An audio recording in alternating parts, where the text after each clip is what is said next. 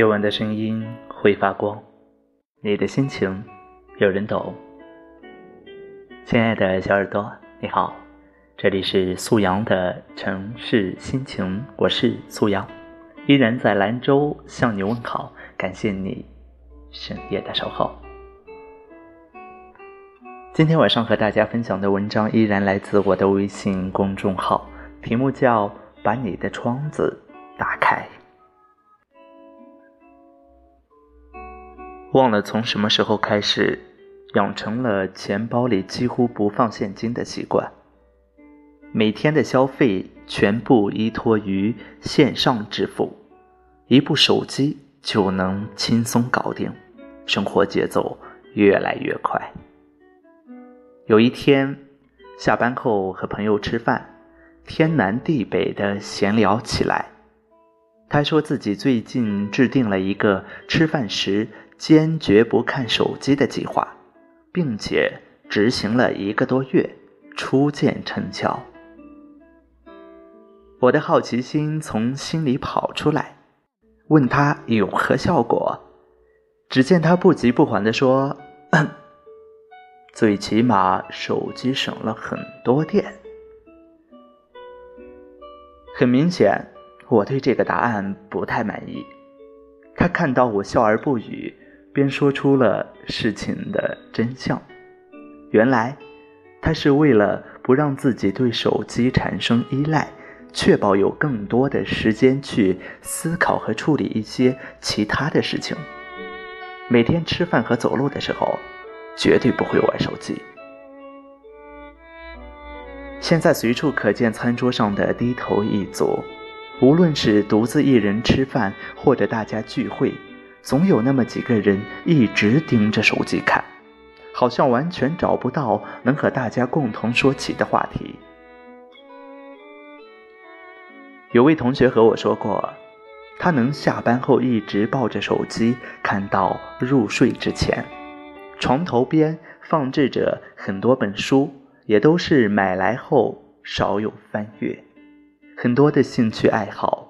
都从一开始的满腔热血变成最终的无关紧要，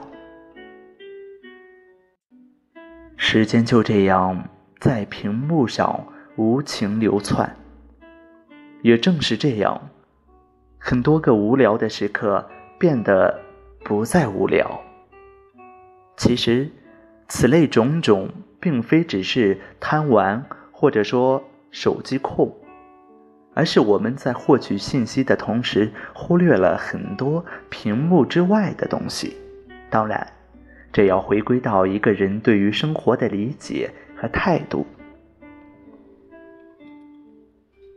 我时常叩问自己：对当下的生活满意吗？忙碌和充实并非两个近义词，有时候忙得不可开交。但最终仍然收效甚微，更是学不到任何有用的技能。迫于生活的压力，很多人每天都在拼尽全力的工作，努力把生活变成自己想要的模样。但也有很多人，并不清楚自己想要得到什么，面对各种压力，选择苟且，选择顺从。现在压力这么大，能维持现状就好了，不要轻易折腾。最近好累啊，哪有什么心思出去聚会？有些朋友不主动联系我，我干嘛还要自己找上门去说话？这样的说法并没有什么不妥，因为你的生活只有你说了算。你有选择逃离外界纷扰的权利，但在你关上窗子的同时，也拒绝了原本可以享受到的那些阳光和风景。试问，你有多久没和家人面对面的聊天？你有多久没在山顶俯瞰整座城市？你有多久没完整阅读一本书？你有多久没捧腹大笑？此刻正值夜晚夏天的炎热在夜幕下逐渐褪去。放下手机推窗远望依然能非常亲切地拥抱这座城市。原来生活一直都保持着微笑的模样，只是我习惯于戴着面具和他握手。《菜根谭》里有句话，拿来共勉：君子不可不报身心之忧，亦不可不担风月之趣。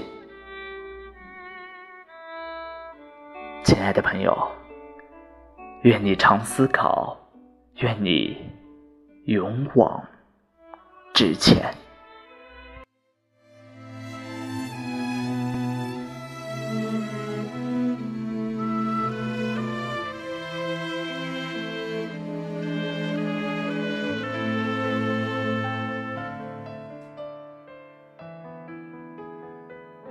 在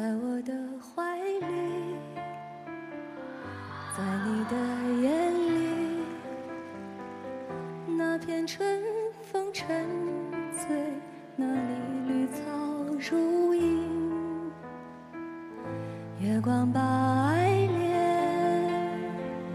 洒满了湖面，两个人的篝火照亮整个夜晚。多少年以后，